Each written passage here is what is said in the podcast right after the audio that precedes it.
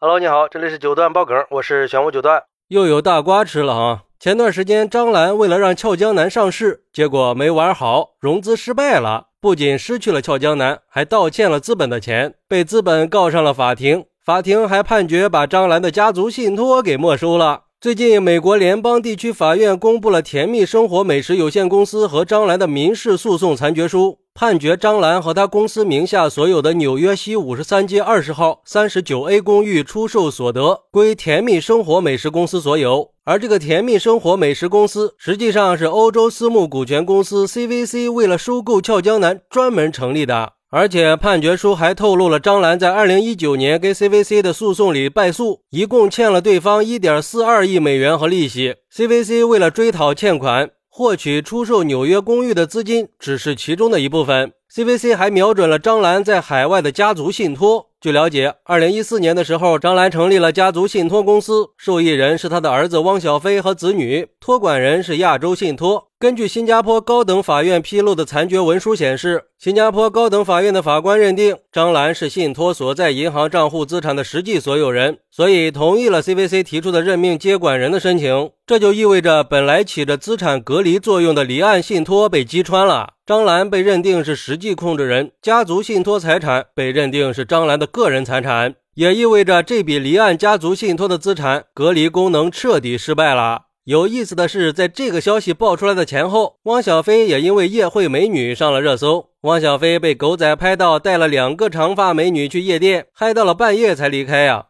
哎，很多人会问，这个家族信托基金到底是个啥呀？那有网友就给出了解答。说这家族信托呀，就是一些有钱人为了避税，为了保护家族长久的利益，同时也不想让那些不孝子孙把遗产给败光了，就会找一个信托公司建立一个家族信托。这信托是富人玩的游戏，再说的直白点儿，就是躲债转移资产用的。而且，就算债权人知道你有信托资产，但是他不能主张处置。按理说，这信托应该是净资产，可是很明显，大多数的富人都成功的设立了家族信托。还有些人会把信托资产用在个人经营上，这种手段是要不得的。要不然你就会和张兰一样，竹篮打水一场空。还有网友喊话汪小菲说：“飞呀，你就消停消停吧，让你妈省点心。你妈整天那么拼命的带货赚钱，你整天的花天酒地。这刚送走了大 S 和张颖颖，现在又找两个这样的女人，不坑你坑谁呀？为什么就不能听你妈的话，找个贤妻良母型的，还能帮你扶持你的事业？”非要找那种逛夜店的，而且眼看着就要二审开庭了，你就不怕现在的形象会影响到法官的判决吗？不过这下大 S 该消停了吧？小飞没钱给你抚养费了，看来这网友们也是替汪小菲操碎了心呀。不过也有网友质疑说，这按理说信托都是保密的呀，怎么会被查到呢？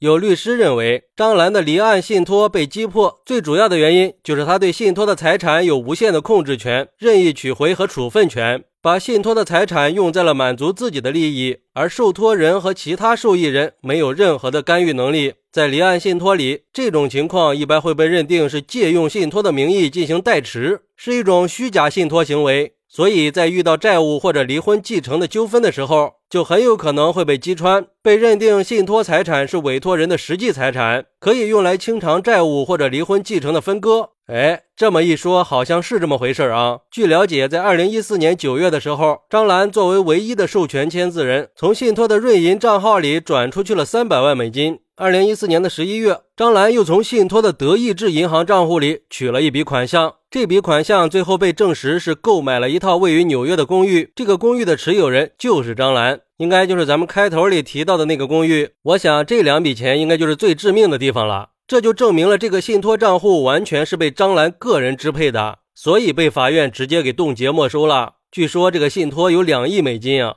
不过现在张兰在国内的生意也是做得风生水起的，或许也就不差那点钱了。就是这汪小菲给孩子的抚养费，他也是一大笔支出呀。确实要努力赚钱。说实话，我还是挺佩服张兰这个女强人的。奈何她就有个扶不起来的儿子呀。好，那你是怎么看待这个事儿的呢？快来评论区分享一下吧。我在评论区等你。喜欢我的朋友可以点个关注，加个订阅，送个月票。拜拜。